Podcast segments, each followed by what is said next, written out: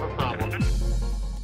Está na hora de falar de ciência e hoje no E igual MC ao quadrado falamos de um estudo publicado na revista Lancet que indica que habituar as crianças alérgicas ao amendoim a pequenas doses controladas pode ajudar a criar alguma forma de tolerância. Este estudo, que decorreu durante dois anos e meio com 146 crianças dos 0 aos 3 anos nos Estados Unidos, consistiu em misturar farinha de amendoim com outros alimentos. Seis meses depois deste tratamento, algumas crianças demonstraram um maior grau de tolerância ao amendoim. Para nos ajudar a perceber o que este estudo pode trazer no tratamento desta alergia, que se estima que afete 2% das crianças no Ocidente, junta-se a nós a doutora Ana Castro Neves, imunoalergologista do Hospital de Lusíadas.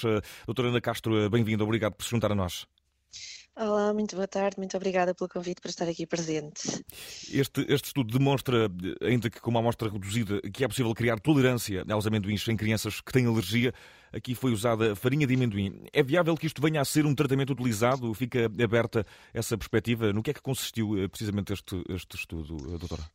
Um, antes de mais, uh, importa-se clarificar algumas ideias, uh, dado que estamos a, a, viver em Portugal e o estudo trata-se de um estudo americano.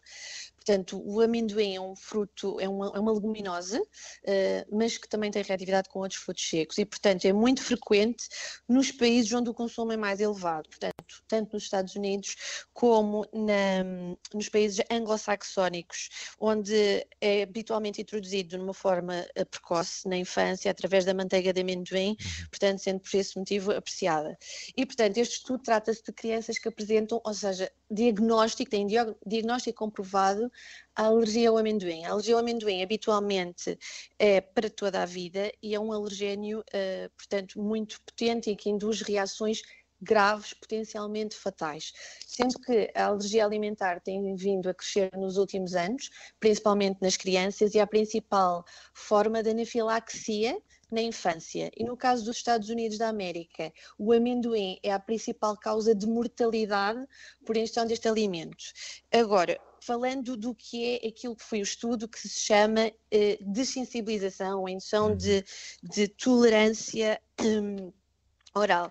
A indução, de, a indução de tolerância ou a sensibilização já é utilizada e pode ser comparada àquilo que nós chamamos das vacinas das alergias, uhum. que nós utilizamos para a asma e para a rinite, e consiste em nós darmos ao nosso sistema imunitário doses, neste caso será do alimento que é reconhecido pelo nosso sistema imunitário como sendo ofensivo, de modo a que nós consigamos criar tolerância. Uh, vamos progredindo nas doses, as doses vão sendo dadas uh, de forma gradual e isto é feito exclusivamente e deve ser feito exclusivamente por imunoalergologistas e em centros de referência. E porquê?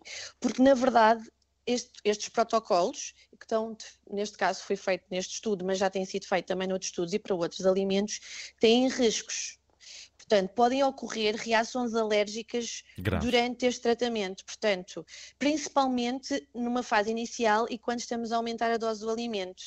Uh, ok? Portanto, estes, estes, estes tratamentos.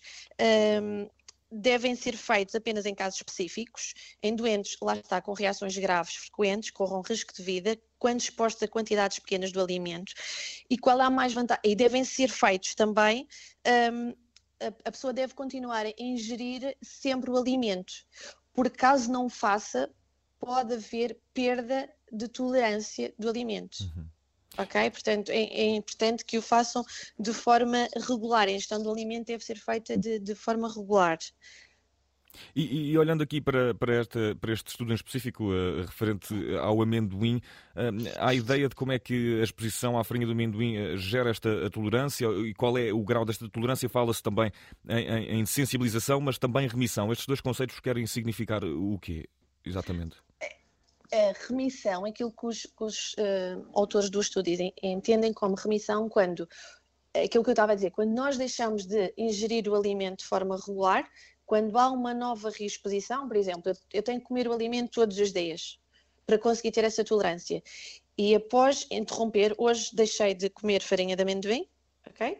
Passado um ou dois meses volto a ingerir e não tenho reação. A parte em que eles falam da sensibilização é que o doente tem que estar sempre a comer o alimento. Nós, para sabermos se o doente conseguiu entrar em remissão ou continua a ter a sensibilização, isso é sempre feito em ambiente hospitalar e os doentes, eh, eh, sobre aquilo que nós chamamos de uma prova de provocação. Porque se o doente tiver uma reação, ou seja, nunca deve ser feito no domicílio, não deve ser feito em casa, exatamente pelo risco que o doente pode ter, ter uma reação potencialmente fatal. E este estudo foi feito em menores eh, de 3 anos, em crianças entre os 0 e os 3 anos. Seria possível alargar isto a jovens adultos ou adultos ou esta habituação ao amendoim e esta, esta criação desta, desta tolerância requer que seja logo eh, uma coisa diagnosticada desde de criança e um tratamento que comece desde, desde cedo na infância? Aquilo é que se tem apercebido, e isto varia de, de, de, alimentos para alimentos, não é igual para todos, é que quanto mais tarde aparecer e mais tempo persistir a alergia ao alimento, menor é a probabilidade de existir ou de conseguirmos então alcançar a tolerância a esse alimento. E isso tudo vem-nos exatamente dizer isso, que quanto mais precoce for a idade em que conseguimos introduzir o alimento, sob esta terapêutica, digamos assim, inovadora, maior será a probabilidade da criança vir conseguir a tolerar. Este importa, para quem nos está a ouvir, um, diferenciar e clarificar o conceito de uma criança que é alérgica daquelas que são saudáveis.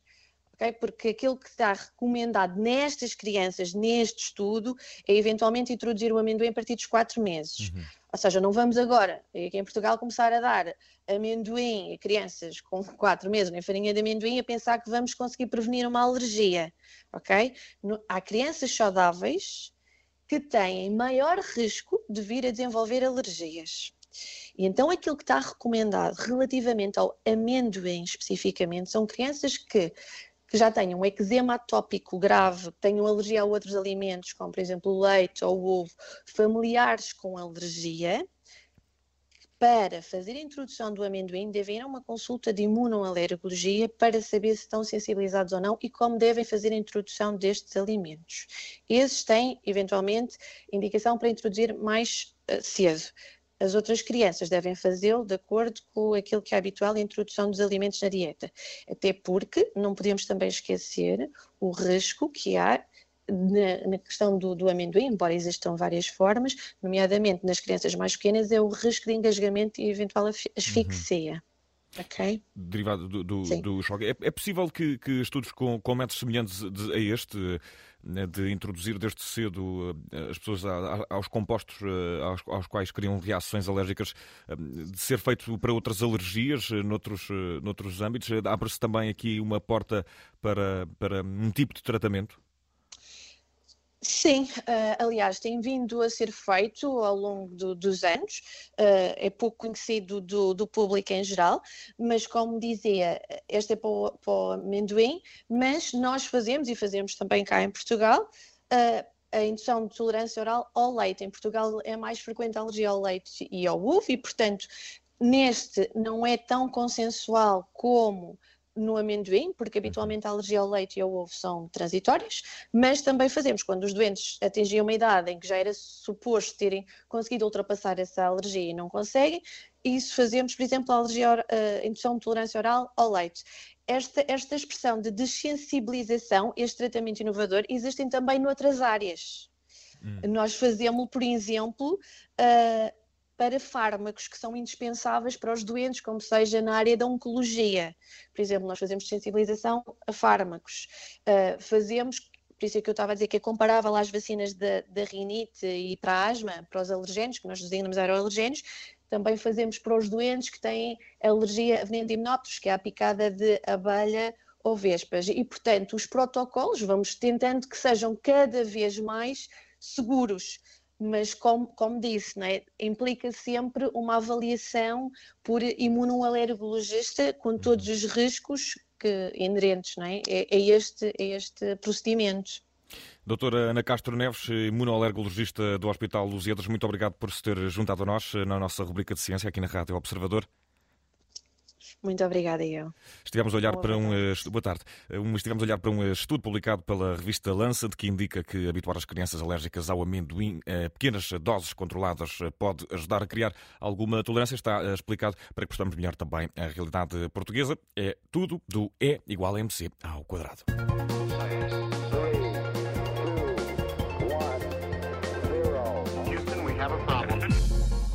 Rádio Observador.